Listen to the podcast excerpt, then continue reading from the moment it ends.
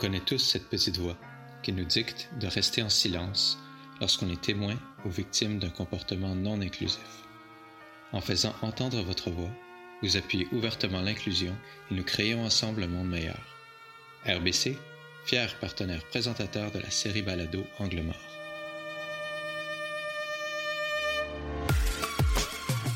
Bienvenue à ce quatrième épisode d'Angle Mort.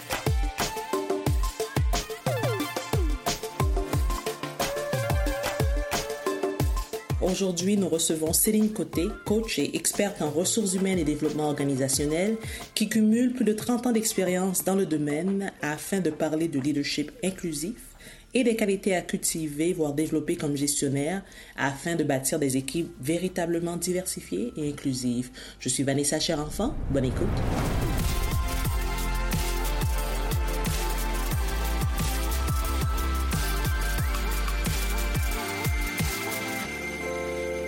Alors bonjour Céline, un très grand plaisir de te recevoir. Merci d'avoir accepté notre invitation à Angle Mort. Ça me fait un grand plaisir, Vanessa. C'est un, c'est un honneur pour moi. J'aimerais, pour mettre la table sur la discussion, euh, qu'on puisse commencer par définir l'inclusion selon ta perspective. À quoi ça ressemble? Comment on reconnaît l'inclusion? Intéressant comme question.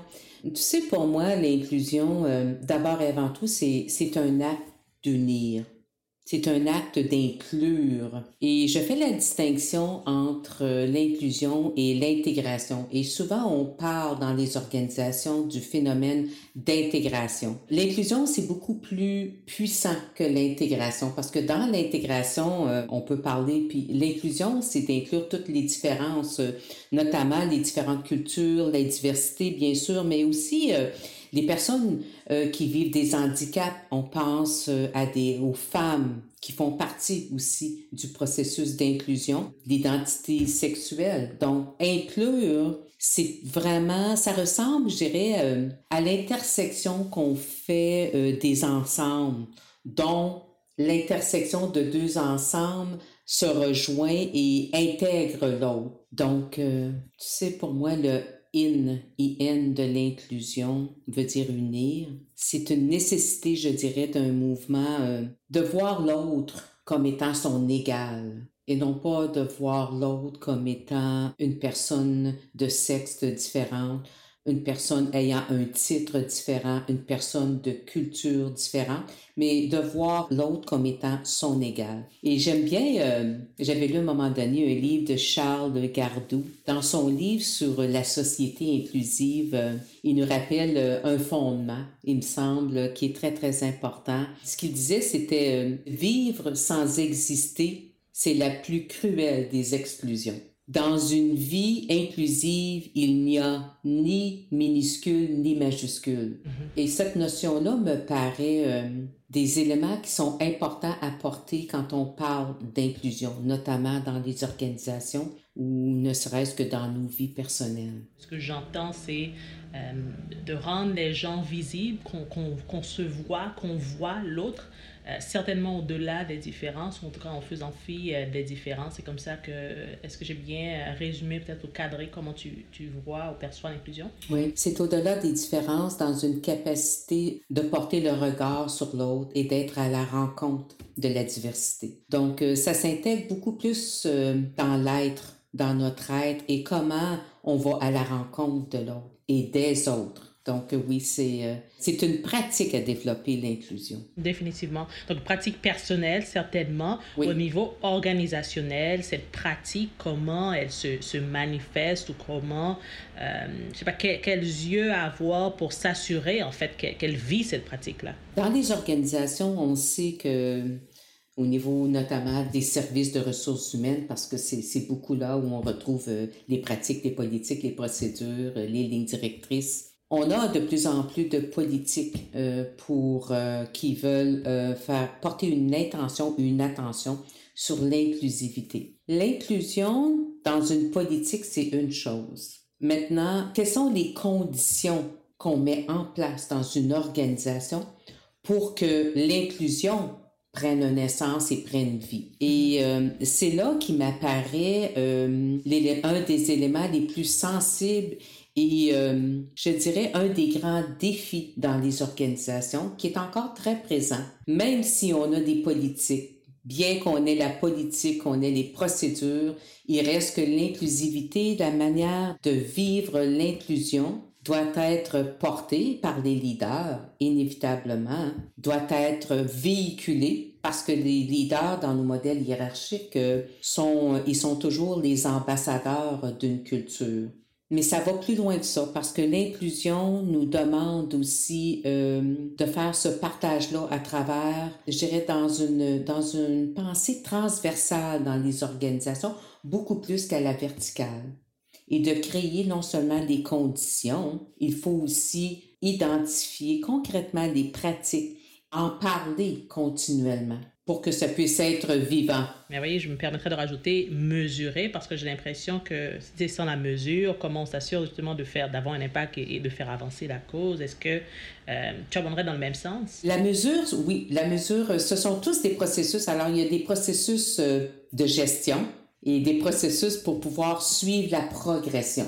Les questions qu'on se pose souvent, c'est euh, à partir du moment où on établit une politique inclusive Comment on va s'y prendre pour suivre la progression?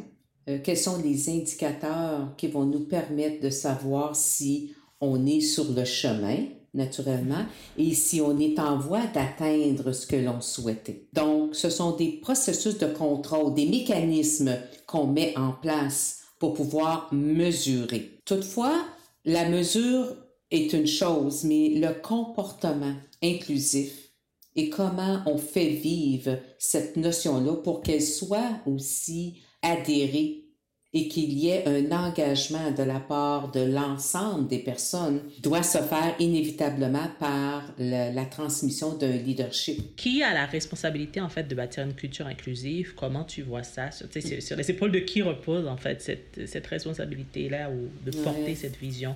Ben, Je dirais actuellement, euh, dans nos modèles traditionnels parce qu'on sait que on est encore beaucoup dans les modèles de structure hiérarchique, bien qu'il y ait un mouvement qui est en train de, de transformer le modèle hiérarchique. Reste-t-il qu'on associe euh, la culture aux leaders, donc aux dirigeants? Ils sont perçus comme ceux qui vont donner la direction, qui vont donner la voix.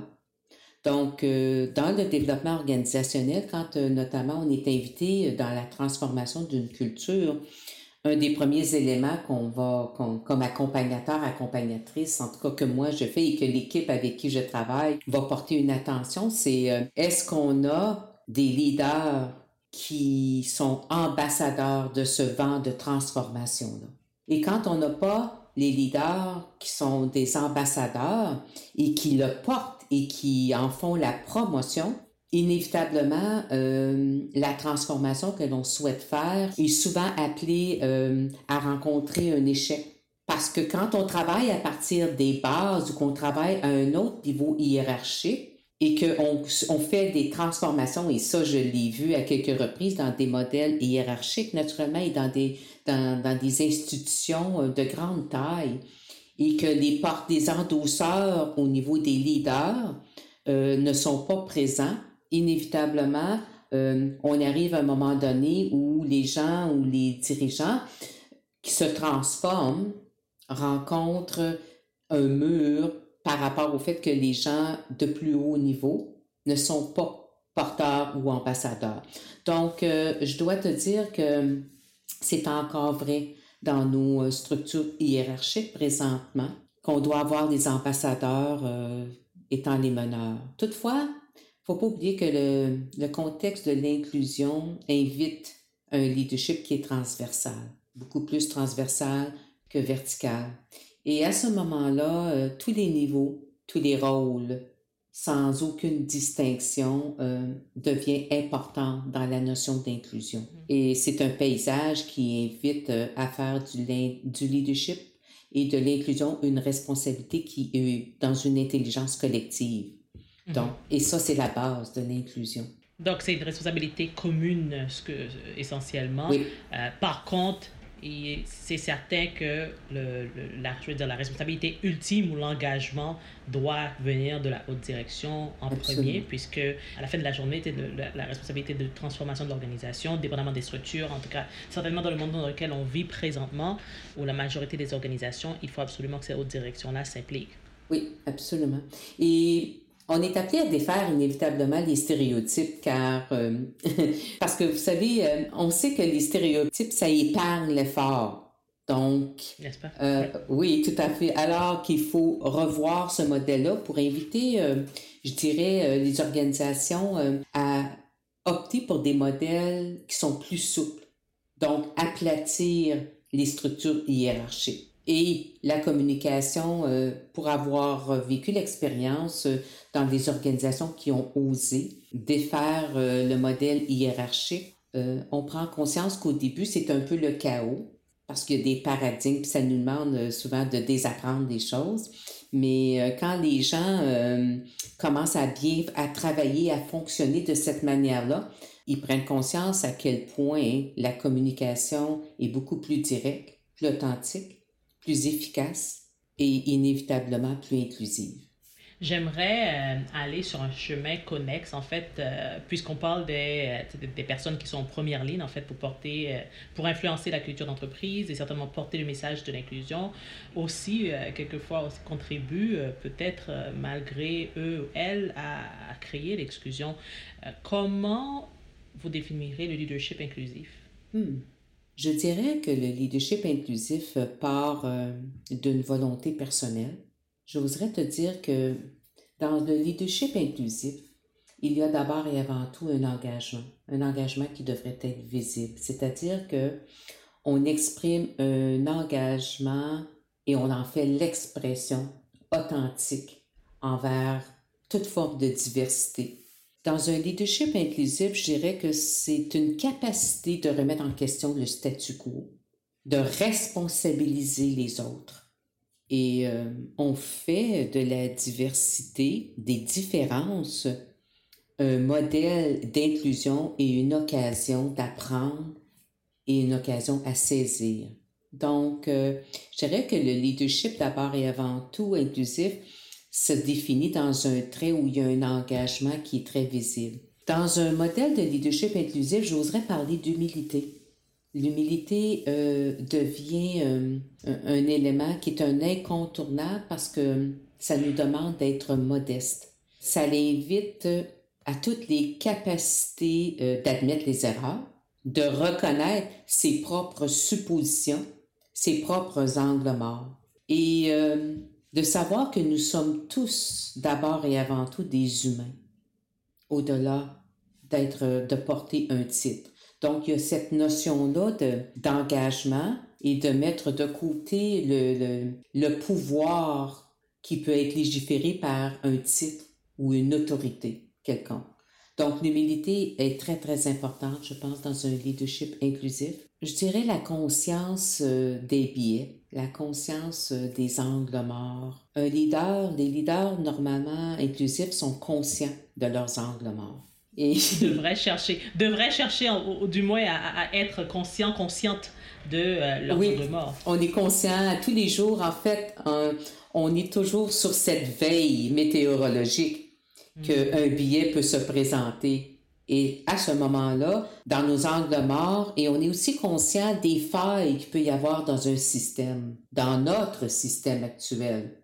Et on est capable de les dénoncer de manière constructive, de manière à amener une occasion de remettre en question des choses habituelles pour aller vers quelque chose qui dérange, certes, mais d'être capable de faire ce mouvement-là d'aller vers euh, les choses qui peuvent déranger. Donc du courage. Euh, le courage, oui, euh, en fait, pour moi, le courage, quand j'apporte le courage avec les leaders, j'aime bien amener la notion de...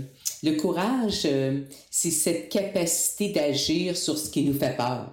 Et c'est un peu ça, le courage. C'est le mouvement, c'est l'élan d'une intention d'une intention à agir avec une attention particulière sur quelque chose qui nous fait peur pour amener quelque chose vers le mieux.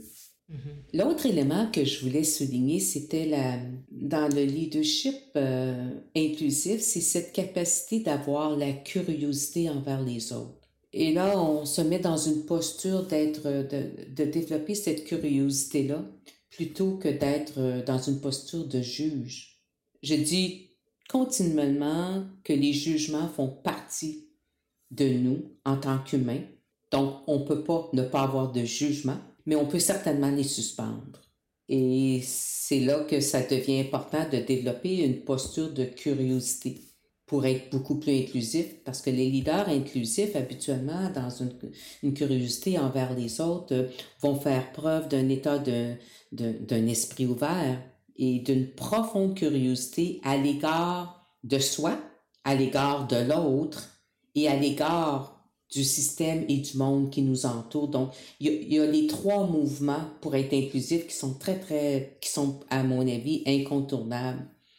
Et d'être capable d'écouter sans jugement pour mieux comprendre euh, le monde de l'autre. Donc, dans, cette notion-là d'inclusion, il faut être capable d'aller à la rencontre de l'autre. Il faut être capable d'aller sur le terrain de l'autre versus vouloir amener les gens sur notre terrain. Et c'est là qu'est la notion pour moi de, de distinction entre être dans une démarche, une approche d'intégrer versus une démarche inclusive. Est-ce que tu peux un peu plus expliciter en fait cette, cette nuance que tu fais entre l'approche d'intégrer versus inclusive? Oui, c'est subtil comme nuance, euh, mais oui, très subtil, mais tellement important. Quand on parle d'inclusion, Tantôt, je parlais d'un de, de, ensemble. Donc, on a deux ensembles qui ont une intersection.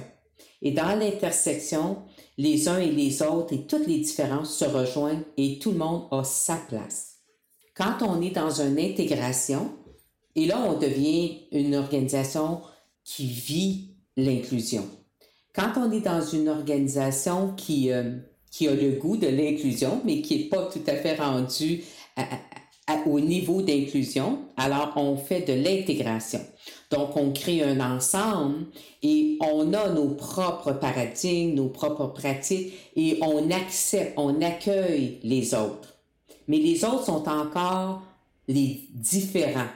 Donc, on les perçoit et on a des pratiques qui montrent toujours, qui font encore référence à la différence. Alors que l'inclusivité, c'est tous ensemble. Alors, c'est une notion qui est, euh, c'est euh, subtil. Définitivement, j'ai l'impression avec la définition que tu viens de, de mettre aussi euh, comme la table, avec l'inclusion clairement au fur et à mesure que les gens que les gens, euh, qu'on accueille la différence, il y a comme le, le modèle lui-même évolue, change parce que justement il, se, il, il, intègre ces, ces, différentes personnes, mais que j'utilise le mot intégration ici, mais il inclut véritablement les différences, les personnes versus l'intégration. J'ai l'impression qu'on s'attend plus à ce que les gens, les autres se conforment à l'existant versus aller euh, à leur rencontre pour comprendre et alors euh, mieux justement créer ce, cette, cette, vision d'ensemble, cette vision inclusive. Est-ce que je me trompe? Non, non, c'est exactement, exactement. On parle beaucoup de, de l'intelligence collective. Moi, je parle dans les, quand on parle de l'inclusion, on doit parler de l'intelligence culturelle. On est attentif à la culture de l'autre, des autres. On s'adapte en fonction des besoins et leurs besoins deviennent les nôtres et on inclut la différence. Mm-hmm. Et là, il y a un discernement à faire entre inclure la différence versus accepter la différence. Et, c'est le discernement que tu fais à ce niveau-là et quoi? Ben, par exemple, dans les pratiques ou dans les politiques concrètement, des fois, il va arriver qu'il y a des personnes qui, par euh, leur religion, euh, vont avoir des moments de célébration durant une année qui vont être importants pour eux et que d'autres moments ne le sont pas pour eux. Alors que dans une culture, si on regarde la culture nord-américaine, par exemple, bon, il y a la célébration de, Noël, il y a la célébration de Pâques, et ainsi de mais c'est pas toutes les cultures qui célèbrent de la même manière et au même moment. Alors, est-ce qu'on peut, quand on est inclusif, on crée quelque chose, une forme de souplesse. Et pour dire que les célébrations sont des moments importants et qui ne se font pas nécessairement au même moment pour tous. Donc, euh, ça, c'est une forme de subtilité où on inclut la différence versus euh, on essaie de travailler ou, ou d'intégrer la différence. Ça, c'est un exemple. On, on, doit vraiment être ouvert à faire évoluer le modèle. Euh, Absolument. et, et, changer nos pratiques, nos façons de faire pour justement euh, être plus représentatif et conscient aussi euh, des différentes cultures. Maintenant, là, je vais, euh, on, va revenir à, notre, à nos leaders inclusifs, inclusifs dont, on parlait tantôt, si tu permets. Donc, au niveau de la définition du leadership inclusif que tu faisais, j'ai bien compris des éléments de base. Je ne vais pas dire la recette magique, mais certainement une recette qui, qui met la table pour créer un environnement positif. parler d'humilité on parlait aussi euh, de la capacité de, je, vais l'appeler un, regard critique que la personne est, en mesure de porter sur elle-même, porter sur euh, l'environnement dans lequel il, elle évolue, parce que justement aussi, quelque part, il y a une forme de courage qu'il va falloir avoir pour adresser peut-être les éléments qui sont manquants euh, dans cet environnement-là. Euh, est-ce que j'ai oublié quelques, quelques, qualités euh, cruciales qui, qui, qui, fait, euh, qui feraient de nous des leaders inclusifs, inclusives? Mm-hmm. Ben, j'oserais ajouter, puis peut-être que c'est de dire différemment quelque chose qui a déjà été dit, mais j'oserais quand même amener la notion d'une vision du monde qui est importante, parce que la vision du monde, nous avons tous et toutes une vision du monde. Et nous avons tendance à penser, ressentir, ben, à penser, ressentir, agir et parler à partir de notre vision du monde. Quand on parle d'un leadership inclusif, euh, on parle d'une vision du monde qui met l'humain au premier plan, que nous sommes tous des humains à la base avec des aspirations de bien vivre et de bien-être. Alors, et ça, c'est une vision du monde. Et c'est une vision du monde qui ouvre plutôt qu'une vision du monde de protection. Fait que je, je pense que c'est une notion... Euh, Absolument, je pense que c'est crucial. très, très important. Qui est au cœur, parce que ça devient, euh, ça devient quelque chose d'incarné dans notre corps. Mm. Euh, et ça devient une pratique quotidienne de cohérence. Et ça devient aussi inébranlable. Forcément, parce que ça fait partie de nos valeurs. Des, valeurs qui nous définissent comme personnes. Euh, merci pour cette précision-là. Je, je, la pense en effet cruciale. Ça, ça, me, ça me rappelle euh, ou ça me relance la conversation que euh, j'avais eue récemment sur ah. qui a la légitimité de porter le message inclusif et, la mm. base est bien sûr cette notion de c'est quoi la vision qu'on a pour le monde. Donc, depuis le moment qu'on a cette vision justement que on est tous humains, on a tous droit à des chances égales de réussir, de, de, de bien vivre, euh, forcément, on a toute la légitimité. Donc, ce que tu dis aussi, donc forcément, avec cette vision du monde, ben, euh, on va vouloir aussi la recréer autour de nous. Euh, donc, il faut travailler au niveau de, de ces valeurs-là également. J'ai envie de demander, parce qu'on l'a un peu effleuré tantôt, au niveau de forcément on vit chacun avec chacun chacune avec nos biais nos biais des fois conscients certainement souvent la majorité du temps inconscients comment on, s'assure de les adresser au quotidien, surtout dans un rôle où on veut incarner justement cette, cette transition-là, ce, leadership inclusif? En fait, euh, quand je pense euh, à tous nos billets conscients et inconscients, quand je pense à tout euh, ce que j'appelle, qui sont nos angles morts finalement, je pense, je ne peux pas faire autrement que de penser à, à des invitations qui me semblent très, très importantes dans un contexte de développement et c'est un développement très, très personnel. Euh, cette capacité de développer la curiosité, c'est une invitation qui m'apparaît comme étant un incontournable. Euh, pourquoi développer la curiosité? La curiosité, ça nous permet de se poser des questions. Ça nous permet de prendre un recul et euh, de remettre en question nos propres opinions, nos propres points de vue. Donc, dans un premier temps, de développer la curiosité d'abord par rapport à soi et par rapport aux autres pour remettre en question. Je pense que l'écoute devient, euh, et je parle d'un certain niveau d'écoute, je sais que l'écoute peut être, on, entend souvent parler, on aborde souvent l'angle de l'écoute active. Euh, j'aime bien apprendre l'angle de l'écoute attentive. L'écoute attentive, euh, c'est écouter, euh, écouter de tout son être, écouter jusqu'aux os. Parce que quand on écoute, toutes les intelligences sont mises à contribution. Donc, euh, l'écoute permet de s'écouter et de s'écouter soi-même dans nos dialogues intérieurs pour être capable de s'attraper. Et là, c'est important parce que les jugements arrivent en cours de route et notre pensée circulaire peut démarrer assez rapidement. Donc, si on est dans un, on est, on a cette capacité d'écoute attentive et de s'écouter d'abord soi et la curiosité, on peut remettre en question notre, notre supposition. Et ça, ça change le comportement.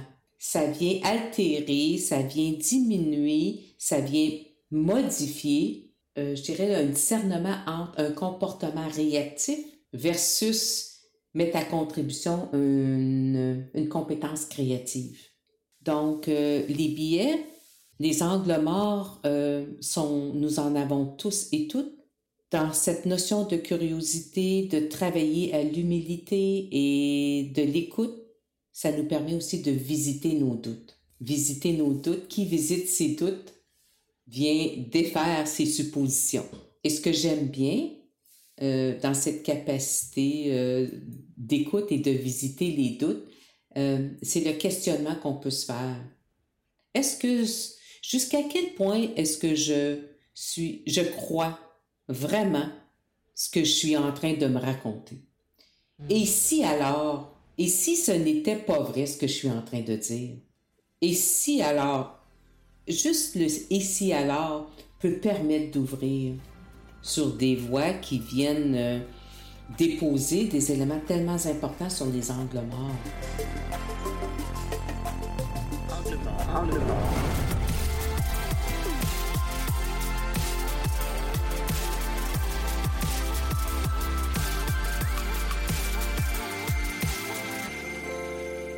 Comment, comme organisation, au niveau de la direction, on peut s'assurer de je veux dire, d'encadrer ces leaders ou faire jaillir, émerger, en fait, ce mode de leadership qu'on veut euh, inclusif? En fait, euh, se développer comme personne, euh, c'est d'abord et avant tout cette capacité de, de se remettre en question. Et quand on est dans un élan d'humilité, on peut se donner la permission de douter de ce qu'on est en train de dire ou de faire pour être à la rencontre des autres. Ça me semble un élément qui est très, très important. Manifester ce désir-là d'apprendre euh, et de prendre soin des relations est un élément qui est un incontournable pour revenir au nous et sortir du jeu. Le jeu est important, mais un moment, quand on est dans les, quand on veut aller faire référence à être inclusif, il faut quand même se poser des questions sur le nous sur l'ensemble, sur la totalité des personnes et du système qui nous entoure et du monde qui nous entoure. Donc, je ne sais pas si ça répond à ta question euh, dans le sens de se développer comme personne, mais se développer comme personne, c'est d'abord et avant tout de se remettre en question et de se donner des temps d'arrêt, des temps de réflexion et des temps de recul pour se, Absolument pour regarder, pour... Ben, en fait, c'est pour juste reprendre, cesser, je dirais qu'il faut cesser l'agitation pour trouver une certaine forme de tranquillité et trouver les réponses sur ce qui importe. Je me demandais, en fait, comme exemple, à l'intérieur de l'organisation, que ce soit comme responsable de la diversité ou des ressources humaines ou euh, le comité de direction, c'est quelles actions, quels programmes on peut mettre en place, en fait, pour accompagner les leaders dans ce développement personnel. Inévitablement, dans des organisations, il y a quelque chose qui s'impose et on a besoin de mettre en place un dialogue. Et ce sont des pratiques. Donc, euh, des espaces, on a besoin de mettre en termes de pratiques des espaces pour ouvrir sur des sujets sur lesquels on n'a jamais de conversation. Donc, il m'apparaît comme un incontournable pour se remettre en question, pour transformer une culture et pour prendre soin d'une culture qu'on est en train de transformer, il faut créer des espaces de dialogue. Et ça, ça peut devenir une pratique. Une pratique où est-ce qu'on crée des espaces pour se permettre de réfléchir sur des enjeux, sur des thèmes qui nous tiennent à cœur, plutôt que d'être dans le mouvement de continuellement être dans des rencontres de production et de prendre mhm. des décisions. Et ça, c'est les deux paradigmes. Les deux sont bons. Les deux ont, une, importance et une utilité. Ce qui a moins d'utilité, c'est quand on utilise le mauvais contenant. on utilise toujours le même contenant qui s'apparente pas nécessairement à l'intention dont on a. Donc, ce qui arrive, c'est qu'on n'a pas l'impact de notre intention. Et ça, on voit ça souvent dans un modèle où est-ce qu'on tente d'être plus inclusif, euh, d'avoir une culture qui est plus euh, qui est plus émergente et je dirais j'entends beaucoup depuis, les derniers temps euh, est-ce qu'on peut avoir une culture où on peut amener l'amour comme étant un élément important dans notre prise de décision? Ah ça je trouve ça intéressant. Que ferait l'amour dans telle telle situation? Mais je pense que dans les pratiques, il me semble inévitable de mettre euh, en place les dialogues dans nos organisations. Et jusqu'à maintenant, les organisations que je connais ou avec lesquelles j'ai travaillé ou que j'ai accompagné qui ont mis en place les dialogues, étonnamment, euh, sont surpris, les gens sont surpris à quel point on est capable de parler de choses qui nous importent et qui ont un impact à plus long terme. D'avoir de vraies discussions, de, des vraies conversations. Oui, oui, définitivement. Quels écueils seraient à éviter alors? Les pièges. Je dirais le, le piège de la performance. La performance n'est pas une fin, c'est une résultante et ce n'est pas une stratégie. Et quand on, on, est dans le piège du résultat, quand on est dans le piège des, euh, de la performance, inévitablement, on va mettre de côté les choses qui sont importantes. Et on tombe dans les mécanismes que j'appelle qui sont beaucoup plus réactifs. Et on voit trois mécanismes réactifs euh, continuellement dans les organisations euh, qui tombent dans le piège de la performance et des résultats et de la peur. Le premier, c'est de se conformer. Le deuxième, c'est de se protéger, la protection. Et le troisième, c'est le contrôle. Et ça aussi, c'est des comportements, c'est un comportement réactif en, matière de leadership. Le leadership étant un concept en soi, mais pour les leaders. Mais quand on tombe dans nos pièges, euh, inévitablement, on va gérer à partir de ces trois mécanismes-là. Protection, conformer, se conformer et contrôler. Et ça, quand on est dans ce système-là, on est dans un appel de prendre de la hauteur pour s'élever et aller vers des compétences qui sont beaucoup plus créatives notamment, autant orienté sur les relations que les tâches, mais dans un, dans un équilibre. Et souvent, d'être plus systémique, par exemple, d'avoir euh, cette pensée sociétale. Donc, est-ce que les décisions que je prends maintenant vont porter fruit à plus long terme? Et est-ce que c'est au, au service de qui, au service de quoi? Est-ce qu'on est dans un, est-ce qu'on est inclusif présentement? Ou est-ce qu'on est dans une intégration? Est-ce qu'on est en train de s'adapter? Est-ce qu'on est dans l'urgence versus l'importance? Alors, il y a énormément de pièges qui sont là. Un autre qui est important ici, c'est euh, quand on veut aller vers un mouvement qui est de développer une culture qui est beaucoup plus émergente, euh, plus souple. Souvent, l'intention est bonne, et on reste accroché aux histoires du passé. Et chaque organisation a son histoire du passé. Donc, notre intention est d'aller vers l'avant. Par contre, on agit ou on réagit à un événement présent à partir des éléments du passé. Des modèles qu'on s'est construits auparavant. Oui, tout à fait. Alors ça, c'est, et ça, on le voit, euh, et les histoires du passé qui reviennent, comme si, euh, euh, qui viennent créer, je dirais, dans les organisations, ce que j'appelle souvent un, trauma, un traumatisme. Et tant il y a longtemps que c'est présent, c'est difficile, c'est un défi de pouvoir avancer. Donc, se départir pas mal des histoires passées, pour tourner la page et regarder surtout vers le futur, l'avenir, en fait, essentiellement. Avant euh, que l'on se quitte, euh, Céline, j'aimerais te demander, en fait, pour euh, nos auditeurs, nos auditrices qui, qui, cultivent quelque part cette qualité de leadership inclusif, qu'est-ce que tu aurais à recommander comme peut-être une pratique quotidienne, un exercice? C'est quoi l'action qu'ils, elles, peuvent, peuvent faire au quotidien pour justement, je veux dire, exercer ce muscle ou le renforcer? Oui, ben, d'abord et avant tout, je pense que la première responsabilité d'un leader, c'est sa qualité de présence. Donc, euh, je crois que j'inviterai la majorité des leaders. Être un leader, c'est d'abord et avant tout un chemin et euh, un voyage qui est d'abord transformationnel, personnel. Donc, moi, ce que j'invite, euh, et j'invite la majorité des leaders, et quand je rentre dans une organisation, une des premières choses qu'on fait, c'est des pratiques de présence pour s'amener à la présence. Parce que je pense que c'est une des premières responsabilités. La présence nous permet d'être tellement dans le moment présent, d'être connecté aussi à ce qui émerge et d'être beaucoup plus dans l'attention que dans les peurs. Euh, je pense qu'il faut ouvrir des dialogues.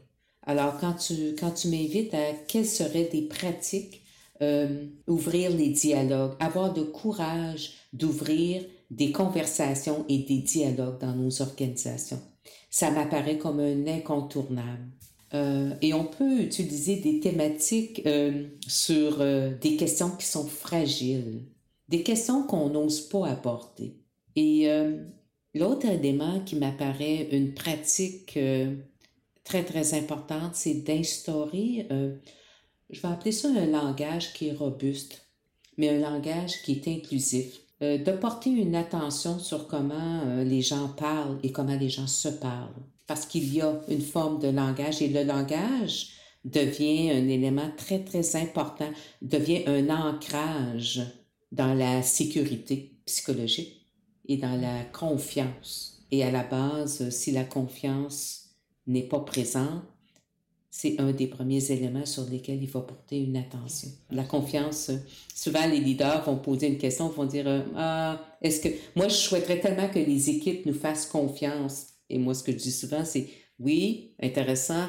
Euh, la confiance, c'est quelque chose que l'on doit donner avant de, de demander à recevoir. Donc, la donner, c'est pouvoir ensuite la recevoir. Et la confiance, c'est un, c'est un mouvement à deux sens et non pas juste un sens.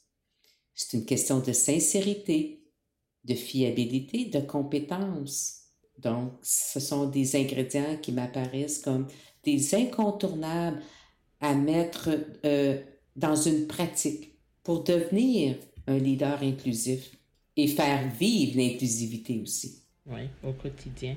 Merci beaucoup, Céline, pour euh, ce partage qui a été très riche. Je suis certaine que euh, nos auditrices, auditeurs pourront sortir avec euh, quelques leçons qu'ils pourront appliquer. Ils, elles pourront appliquer dès demain ou aujourd'hui avec leurs équipes, pratiquer l'écoute attentive. J'ai bien aimé cette, cette phrase-là, l'humilité et surtout être porteur de cette vision de, de monde inclusif ou de monde qui euh, offre des opportunités égales à chacun chacune de réussir. Un énorme merci encore pour euh, ta contribution.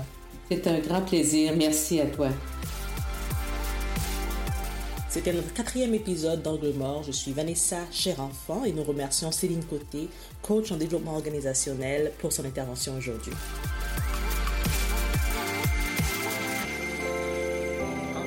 Angle Mort.